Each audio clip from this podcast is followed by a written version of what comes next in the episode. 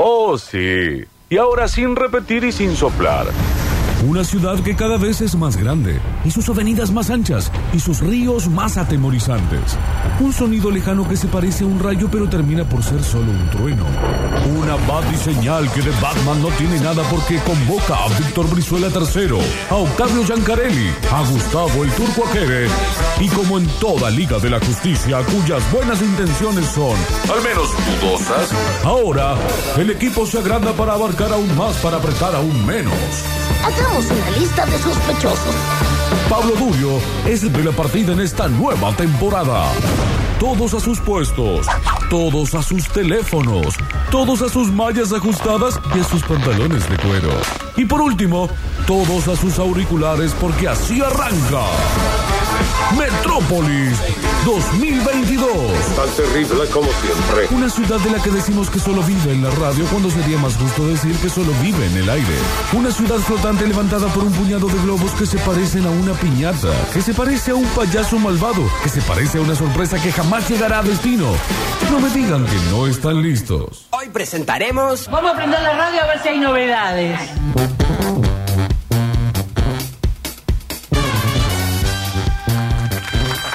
Así se enciende por completo la radio. Hola Juan Paredes, ¿cómo estás? Hola Julián, hola Alexis, hola el Dani Curtino que está grabando cosas. Anoche estuvo de voz del estadio el Dani Curtino. Muy bien. En un, momento, en un momento pensé que habían pisado el operador en la transmisión. Porque, ¿ah, vivo? ¿Estaban en vivo? Estaba- No, grabado. Ah, estaba grabado. Había grabado. Cambio en talleres, se retira con el se- 16. Ah, mirá. Garro ingresa Fertoli. Eh, Ahí que apagué el tele yo. Si se equivoca el que eh, maneja la maquinita, se equivoca el Dani Curtino, pero en realidad no es equivocación de él, porque Sí. él grabó todo bien. eh, y el que erró el cambio es el que el Es maquinista. Caixinha. El, el que Podría ser también. Sí, El técnico. O el switchero. Podría ser, podría ser. Sí, tranquilamente. No, el Eh, mezclador. an- anoche tuve partido con suegros. ah, mira. En casa. Pero Gran tenés, ¿cuántos suegros tenés vos? comportamiento. ¿Uno, uno solo tenés? Tengo dos. No, suegro y suegra. Bueno, suegres. Ah, bien. ¿Eh? Sí, dos. Contra en ellos. realidad medio tres, porque está Jorge, está en pareja con Soledad, Ah, son separados. y, eh, y, y, eh, y está Sandra, que es la mamá de Gra, Claro, o sea que hay un. ¿Y con quién lo viste? con Jorge y Soledad. O sea que Ah. es un suegrastro. Bueno, pero ¿para, qué complicar sería tanto la así, vida? suegrastro, Son todos suegros. Suegres. Eh, lo vi, gran comportamiento de partido. Yo soy muy particular a la hora de ver fútbol porque no me gusta... Me gusta un, un fino equilibrio entre la charla, pero que sea abocada al partido, pero no el boqueo de "Eh, estos muertos, mira estos millonarios que me pasaba mucho con la selección argentina Sí. y entré a filtrar la gente con la que veo el fútbol. Claro. Sí, y también eh, molesta un poco la indiferencia. Mal. Digamos, si te sentás a ver el partido, yo eh, mínimamente quiero que prestes atención conmigo. Claro. Que, que prestemos atención. Yo me siento a hacer No, esto. no te pongas con el Candy Crush. Claro, si vos me querés acompañar, acompáñame ahí. Si no... Eh, Si no, anda a la cocina. Si no, claro. A, Con capa no, ¿cómo a la Gustavo, ¿a cocina? qué? Anda a No, lavar bueno, plato. a cualquier otro a cualquier otra cosa que quieras Pero que hacer. ustedes me van a decir, yo que cocino todos los días. Por favor. chicos. Claro. Fue una manera de decir como andar Pero- al campito, andarte pero al tam- baño, dar una vuelta. Tampoco No. me cabe esa compañía de porque sí. Eh, Sí. Claro, y si no te gusta- si realmente no te interesa, está, eh, todo joya, pero eh, porque no sé, yo necesito estar concentrado. Sí. ¿viste? Claro. Pero compartirás, Octa, que tampoco es que necesitamos la compañía. Está todo bien de verlo No, solo. no, no. De hecho, yo cada vez eh, me hice más. eh, he hecho malos planes Mm. para ver fútbol. Uno no planea fallar, uno falla por no planear. he hecho malos planes y me di cuenta con el tiempo y hasta lo he charlado con eh, un grupo de, de amigos, familia, una mezcla de todo, viste, que, que tengo, que no les interesa el Mm, fútbol a ellos. Sí, pero le interesa la juntada. Y ellos de onda, de onda como que querían co- compartir eso conmigo, porque saben que para mí es muy importante. Sí. Y lo terminamos charlando entre todos y era como, no, no puedo ver partido con ustedes porque realmente a ustedes les chupa un huevo. Sí. Y yo eh, estoy llorando porque Messi le hizo tres goles a Bolivia y está emocionado y ustedes se están cagando de risa. Sí o no otra, hablando de, che, ¿y qué pedimos unas pizzas? Pará. Claro, de- de- aparte hablando de la fragilidad masculina mientras y yo estoy llorando por Messi. o sea, no me sirve lo que están diciendo en este momento. Eh, sí, tal me, hacen, me hacen sentir un boludo. pero se lo dije así. Y no creo serlo. No, Así que no lo sos. me, me pareció muy, eh, un injusto momento, pero bueno, ya reparé eso. Hay que hacer buenos planes para ver fútbol. Yo tengo amigos que creo que a esta altura del partido ya lo entienden, que reciben mi negativa ante la propuesta de participar del grupo con el cual se ve un partido. Bien. Que yo les digo, vení después. No solo yo. Los grupos acompañan la Sí, decisión sí. políticamente Sí. de decir, vení después. Pero voy y empiezo a hacer el fuego. No hace falta. Vení después. Hacemos el fuego en el entretiempo. Venite. Me pasa parecido con recitales. También. El amigo que yo, a mí me gusta ver el recital, hacer algunos comentarios Entre tema y tema, Víctor. entre tema y tema, Sí, sí. O, eh, o en el momento de decir, Eh. ¡ah, qué solo de guitarra! Pero nada más. Una Claro. onomatopeya, más que un comentario. Pero por, te- por ahí tenés el, el- el amigo que te acompaña, que te hace la gamba para ir al show. Te quiere explicar Porque le gusta ¿viste? el plan. En el oído ahí. No, o que se pone a hablar de otras cosas. Sí, sí, sí. Che, ¿cómo estuvo tu semana? Y está Juanse No, ahí, pero cowboy, pará. nena. Claro. Pará. Sí. Sí. No me cambies de tema, necesito estar acá. Necesito estar en este momento. Eh, es más, elijo este momento yo, ¿entendés? Eh, sí, sí, me, me- me pasa... Aparte, yo tengo un grave problema para concentrarme. Y si me hablas de otra cosa, eh, no hago ni una ni la otra, ni siquiera. Mm. No es que encima te puedo seguir la charla. Lo más probable es que no haga ninguna de las dos cosas. Sí. Eh, ni me concentro para poder ver el partido como yo lo quería hacer, ni te aporte en tu charla. Va a ser una charla que, que no va a ir a ningún lado. Sí, sí, hay que hacer eh, esos equipos para ciertas cosas. Tenés amigos Claro. con los cuales salís al bar, al boliche, otros con recitales, Sí. otros puede pasar en la cancha también.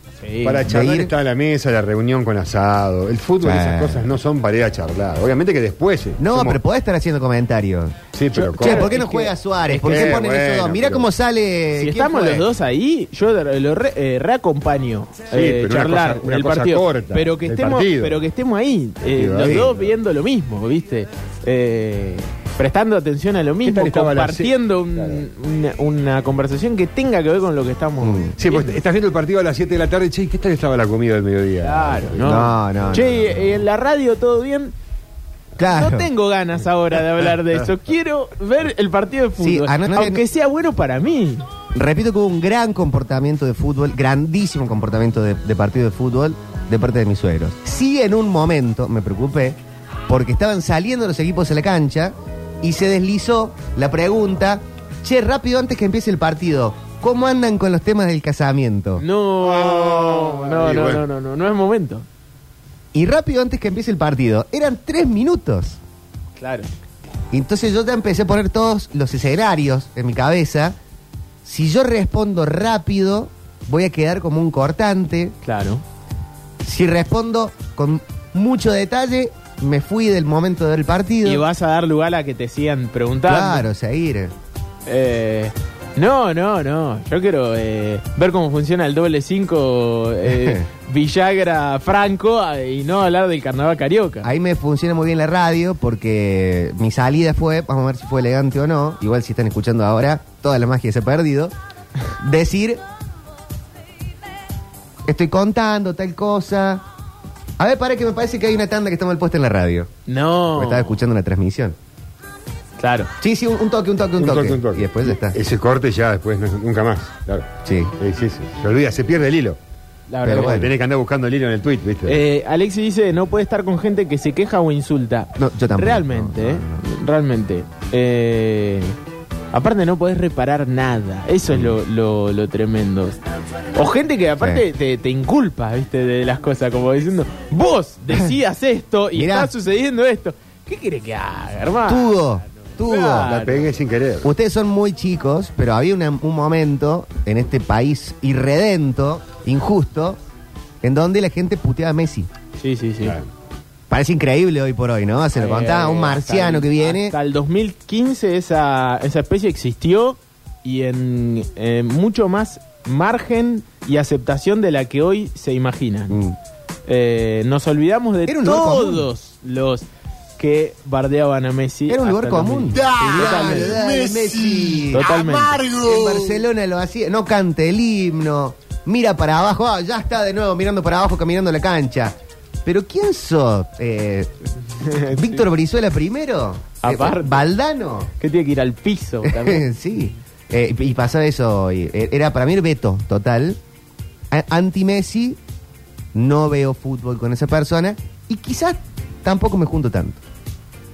Y bueno, sí, uno después termina eligiendo las conversaciones que, que dar. Yo soy abierto a... eh, aparte el fútbol es... eh, si hay algo que es materia opinable es el fútbol. Eh, igual que la política, ¿no? Pero hay gente que por ahí le, da cierto recelo a hablar de política. Pero el fútbol, realmente, todos pueden hablar. O sea, nadie se, se podría eh, quedar afuera de una conversación de fútbol. Y Todo es... depende, depende. Yo puedo decirte Está cualquier bien, cosa. pero, pero si vos considerás que Messi es un mal jugador, bueno... Ah, no, no. Ah, no, bueno. no, Necesito no. escuchar tus argumentos, No, pero no, no, no. no te voy a censurar como sé, para claro. no, no querer charlar contigo. Eh, pero bueno, sí, hay... Aparte hay- reconozco que tengo buen ojo para ver un jugador, como la gente. o sea, Toma. buen jugador. Un ojo Y sí. crítico. Y sí, Gustavo. Sí, uno jugó a la pelota, por más que no, no es un jugador de fútbol. ¿En serio? ¿En qué posición jugabas? De 7 o de 11. O de arquero. Ujú. O sea, en toda la cancha. De No, siete- no, porque de- yo le pegaba de- con las dos piernas, lo conté varias veces. Yo le Era pegaba- win. Era win derecho o win izquierdo. Le Claro. pe- Le, pegaba con las dos piernas, entonces me mandaban a jugar a cualquier lado y, pi- y corría rápido, era un canije. Tenés pinta de medias bajas. Era canije, era canije. Era. Corría muy rápido. de loco Houseman. Claro. También el loco Houseman. O sea, Eh, dice Franco, y cuando insultan al árbitro viendo por la TV, me largo a llorar. ah, no, es tremendo. ¿Qué te- Sí. Es como que te agarra un poco de bronca, ¿no? ¿Por Ahí. qué empatiza tanto con el árbitro? No, bueno, porque le da bronca, a lo mejor él, es- él es No, árbitro. pero no, No, sé es si arquero. se larga Ah, a es llorar eh, por el árbitro. será. ¿Por el árbitro? ¿Por la familia? No lo sé. No, no sé. Eso, el, el bar es una situación que Yo- yo me banco- abre un lugar a la charla. Yo me banco, es terrible, es terrible. Lo del bar ya es, Un es una aperitivo. cosa terrible porque ya hay veces que Carlito. hasta te da cierto desgano. Yo soy pro bar, pero pero a, a veces la implementación Dale, o viejo. la mala implementación me, me, me duele en el alma. Pero ¿Era roja anoche para el chiquito que iba por la derecha? ¿Por la izquierda de Vélez? ¿Para qué?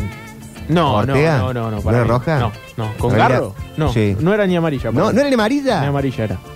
Buah. Eh, para mí van los dos a disputar la pelota. Pero uno saca la patita y el otro la deja. Y pero uno llega antes, el de Vélez. Bueno, igual más allá de eso. eh, yo eh, recién pensaba, estoy más dispuesto a compartir una charla con alguien que dice que Messi juega mal o que no le gusta, eso es, es recontra opinable, a alguien que por ejemplo se enoja porque la pelota, porque dan un pase hacia atrás. Que yo eso lo he escuchado eh, y ahí yo dije, no, listo. Pero puede Yo cuando- ser... yo cuando, cuando escucho, no de pase para atrás, digo, no, no. Pero flaco, puede- no jugaste nunca al fútbol. Pero no puede ser parte del paladar futbolístico no que tiene. Coincido con vos. No son autitos chocadores. ¿Pero qué ibas a tirar la pelota adelante y ir todo con, a, a correr a chocar? Como ayer talleres. No, viejo. Todo pelotazo, todo pelotazo. Qué bárbaro. Qué Increíble, bárbaro. ¿eh? Eh, bueno, en fin. A veces estamos. es lindo, ¿no? En el fútbol te- también te indica, el director técnico te dice, che, cargamos, ¿eh? Vamos, todo arriba, vamos, pateamos. Yo todo pa- tuve la, esto, buena fortuna que tenía, tuve muy buenos técnicos y muy malos técnicos. Tuve uno que literal decía, tocamos la pelota, se la damos al 5 y pateamos para adelante y vamos todos. Ese era el plan inicial del partido. Y después cuando tuve otro técnico después, eh, Marquitos, me di cuenta de lo pésimo técnico que es alguien que dice eso, ¿no? que, Busca ¿Qué, qué esa. quiere ganar? Teníamos 11 años. Se le quiere sacar de encima. Pero aparte a, a chicos de 11 años le estaba explicando hacer eso. Eh, sí, no, increíble. Pero bueno, en el fútbol profesional no, no pasa tanto, por suerte. En el, en el jardincito del fútbol, Ajá. que es lo que primero te indican. Yo me acuerdo la idea de no corran todos atrás de la pelota todo el Ah, tiempo. que corríamos todos atrás de la pelota. Eh, era así, ¿no?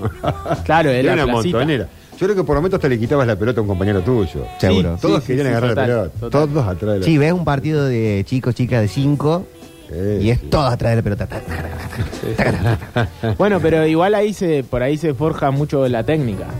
Eh, el hecho de dominar y no solamente esquivar a los rivales, sino a tus propios compañeros Claro. en la placita, en la, en la famosa mareadita. Sí. eh, se ve un poco el, el famoso potrero nuestro. No sé, uno no ve jugadores ingleses pisando la pelota y sacándose cinco jugadores. Y sigue viendo a pibitos Eso es sudamericanos que lo hacen. Eh, el otro día, creo que lo compartimos, una nota que le hacen a uno de los hombres definitivos del universo, Pablo Aymar, Absolutamente. que él decía que antes, con la cultura del potero, también otro momento cultural de la seguridad, también del país, todos jugábamos al fútbol todo el tiempo. Y hoy los chicos que juegan el fútbol juegan el fútbol solamente en el momento que están entrenando. Sí, aparte eso, eh, la diferencia de jugar a la pelota y jugar al fútbol. Claro, le- que decía Pablito, jugás salvaje. Claro, jugar a la pelota es jugar con tus amigos. Tirá sin- los caños. Sin reglas, sin responsabilidades. Y cuando Sí. vos vas a jugar con un director técnico y con posiciones, todo ya empezás a tener responsabilidades y ahí eh, no es lo mismo. No hay las libertades que, que, que te da la placita para Sí, no tener que pedir perdón. pero perdón un poco eso. Muchos acá están empatizando con el referee. Dicen también, el que putea el referee por TV es como el tachero que le toca bocina al tren que está pasando. No. Y un poco sí. Pero si te caga un árbitro, no puedes decir, eh, ¿qué cobrala, Bernie? Y sí, Sí, babá. lo podés, sí, sí, pero se debe decir... Como esta- es como putear a un No. político. Sí, qué pero sé hay, yo, hay no te va a que se- escuchar, se pero ceban. puede decir que hijo de puta. Pero se ceban algunos. Sí. Es verdad que viendo el partido se ceban. No, y, y se la agarraron con el árbitro en la primera que cobró mal y están un rato. eh, que, que amplíe. Yo he tenido Bueno. compañeros que se la agarran, es verdad, en el partido entero contra el árbitro, puteándolo. y Me puteándolo. gusta el concepto de ridiculeces que aceptamos. Porque Claro. sí, putear al árbitro es un descargo. Putear a la tele en general. Sí. Dale, cambiala, mira cómo va solo. Es algo que está aceptado, pero es ridículo. Sí. Sí, sí. Que hasta dónde lo pones, en la cancha, en la cancha puede ser, estás como compartiendo un momento. Pero en la tele solo, Hace poco, eh, no me acuerdo quién le hizo una nota a Sebastián Weidenreich y se le se reía de porque él era hincha de Atlanta. sí. Y él lo explicó tan bien. Eh, porque claro, eh, este pibe le decía, yo no puedo creer que vos te pongas mal o bien por Ah, sí. 22 tipos que corren atrás de una pelota y cobran dinero y vos no ganás nada en realidad, los que ganan son ellos. En el... Y él, eh, no me acuerdo concretamente cuál fue la respuesta, pero fue algo así como eh, el hecho de que no tenga sentido eh, y que yo realmente no gane nada, productivamente hablando, hace que eso sea mucho más importante y que tenga mucho más valor. ¿Cuántas cosas uno hace Mm. eh, y le pone tanto para ganar sin obtener nada a cambio? Es muy buena esa. Estaba buscando muy por acá. pocas cosas, realmente, muy pocas cosas. Y uno se pone feliz porque gana su equipo de fútbol. Entonces, sigue teniendo un valor, eh, quizá un tanto intrínseco, eh, el hecho de que el fútbol te ponga feliz eh, cuando en realidad no obtenés más nada a cambio que ponerte contento, Acá, porque- sentirte porque- representado. ¿Por qué tiene que ser toda una contraprestación? Exactamente. Claro, Claro, pero claro, hoy la, la lógica de, de- de- del mercado y la lógica de, de cierto punto la, la vida de nosotros Mm. tiene casi siempre que ver con una contraprestación. Un artista musical que te gusta, que nos gusta, saca un disco, hace un show y nosotros lo escuchamos, nos emocionamos, nos aprendemos la canción, la cantamos y en realidad el que está teniendo el éxito es el otro, Total. pero uno Pero a uno está recibiendo un gozo, le- claro, O sea, cantar ya de por sí te libera un montón. Tal cual, totalmente. Claro, claro. Bueno, y el ver un partido de fútbol, obviamente que el que lo disfruta está perfecto. Lo que dice Octavio es verdad, hay mucha gente que tiene ese pensamiento. Creo que le habrá pasado algo por la cabeza en su momento, eh, por lo cual buscaron ellos una manera de decir, che, yo estoy en la vereda enfrente, ¿por qué no me gusta el fútbol? ¿Por qué no lo sigo al fútbol? Están todo el mundo viendo fútbol. Es como que buscan una manera de justificar esa situación. sí, Pero bueno, no es para decirlo siempre. Hay personas que lo tienen como un cassette Sí. y cada vez que pinta la historia dicen lo mismo. Que son como los sí. anti-Messi, cada vez hay menos. Sí, sí, 11 contra 11 la pelota. Pero yo puedo disfrutar eh, eh, de un partido de fútbol. No tengo la no, no tengo la costumbre de ir a decir, oh, che, empieza el partido. Ahora, cuando yo estoy sapeando y veo un partido, me quedo lo Ah, bueno, pero hay partidos que son inmirables. Pero No. ¿sabes qué pasa, Turco? El problema es creer que, Vale. eh, que cuando uno no entra en un universo o, o no se siente parte, tiene que ser una mierda. O sea, Mm, yo sí. a mí me gusta el fútbol, pero sé que hay un montón de actividades más que mm, quizá no me gustan o que no las hago, pero no, no voy por detrás buscándole el- los lugares negativos Sí, o, el o- por qué, el o por qué no. diciendo que es una mierda. Claro, no, ¿por qué al no contrario, me, lo pierdo. Claro, lo porque pierdo, no realmente. entraste. Bajarle el precio a algo porque a vos no te gusta, porque no entraste, porque te lo perdiste. Yo creo que es un poco eso. Sí, sí, de una, totalmente. Eh, tenemos mucho para charlar en el día de hoy, que es el día de aniversario de nacimiento de Gustavo Adrián Cerati, Gustavo. el ángel eléctrico, el hombre alado, uno de los más grandes, Uno de los más grandes, sí, realmente uno de los más grandes. Gustavo, este, poder haberlo visto en alguna oportunidad fue realmente un placer. Qué magia. ¿eh? Qué magia, realmente. ¿no? Bueno, se nos fue ¿Cuántas para- veces lo viste, Turco? En Gustavo? tres oportunidades. Siempre con soda. Siempre solista. Ah, con soda. Siempre Solo con, soda. Nunca lo vi solo, che. Eh, por, por, bueno, por payaso, no sé. ¿Viste Sí. cuando hablamos? No, no tengo ganas. Y me decían, "Tengo Claro. un show. No, no tengo ganas, Stephen Sola". Y bueno, pero después me he lamentado no haberlo visto. Porque la verdad es un artista tremendo. Y Pero siempre- Soda, ¿2007 fuiste? 2007. Yo estuve 2007 también.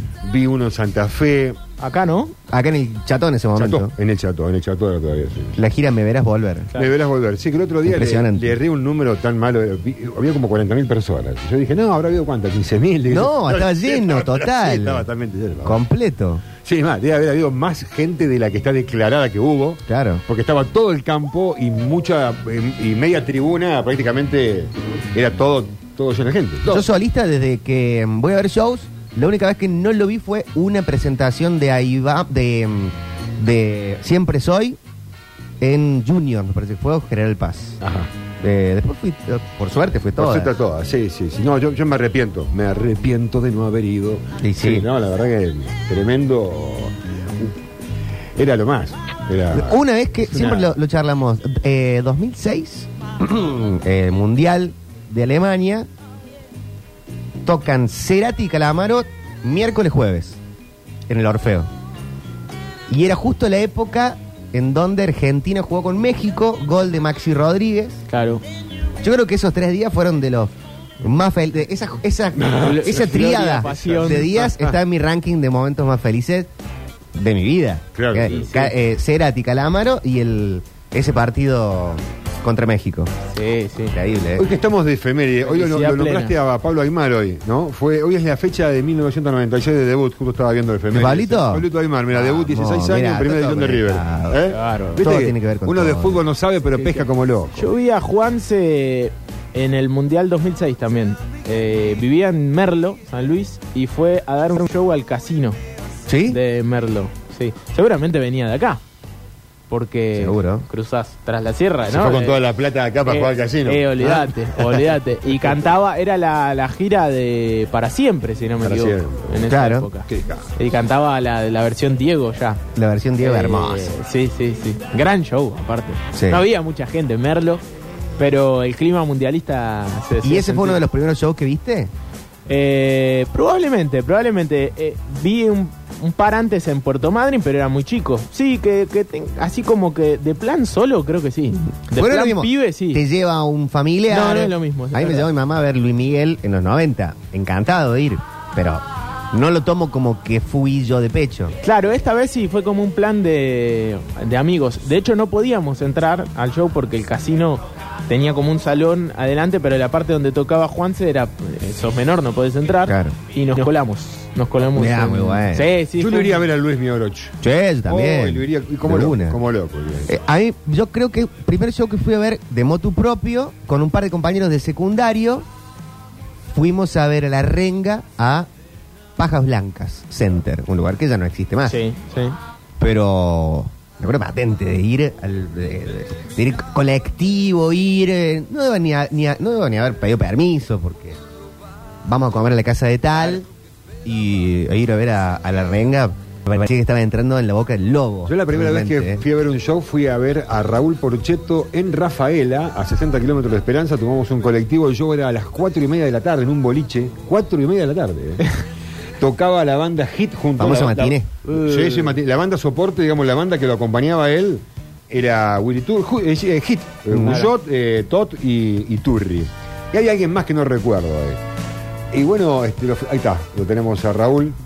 Terminó el show de Raúl como eran como las 8 de la tarde, bueno, estábamos como desconcentrándose el boliche y decían 11 de la noche todos acá, volvemos en el colectivo. Ah, ¿eh? claro. Todos volvemos. Bueno, y nos fuimos a otro boliche donde estaba Riff. Buena, mesa Ah, dupla. Tremendo. Sí, Raúl Porchetto, ¿de dónde Y Riff. estaba? Y Riff, año 1983, chicos, muy principio o muy final del 82. Yo tenía 12, a- no había cumplido los 13 años todavía. Sí, una aventura tremenda, obviamente con el permiso de mis padres, en un colectivo con otra gente mayor, pero ya estando en Rafaela, uno ya. eh, ya era- sí, si nos vamos, ya está, me dijeron que está rifa ya. Es lindo viajar a ver una banda. Sí. Es un plan re Buenísimo. distinto a, a ir a, a un boliche o algo que queda en tu ciudad. Yo fui a Pigüé, me acuerdo, eh, varias veces, porque las giras que hacían las bandas en Bahía Blanca, por lo general pasaban por un par de ciudades periféricas. Pringles, Punta Alta, Pigüé, eran todas General Serri. Mm. Y mm, me acuerdo de haber ido dos o tres veces a Pigüé, por distintas bandas. ¿Solo con amigos? Con amigos, con amigos. Porque aparte era, imagínate que era por lo general viernes a la noche en Bahía Blanca y el sábado, a veces por la tarde, eh, hacían los shows en, en los pueblos. Esto era un domingo. Claro, bueno. ¿Y qué banda, Pigüé? Y a, eh, a Pigüé, eh, los guasones Guasones. íbamos a ver mucho. Y mm, ¿qué más? Eh, creo que la Vela Puerca también, en una época eh, de esos recitales. Después, bueno, eh, Sí, dos miles. mil veces a mm, mucha cultura de aguante, aparte. Eh, mm, mil veces a, a Montermoso. En Montermoso se hace la fiesta de la primavera, que es eh, muy importante para aquellos lados, para la, Mm. la costa atlántica.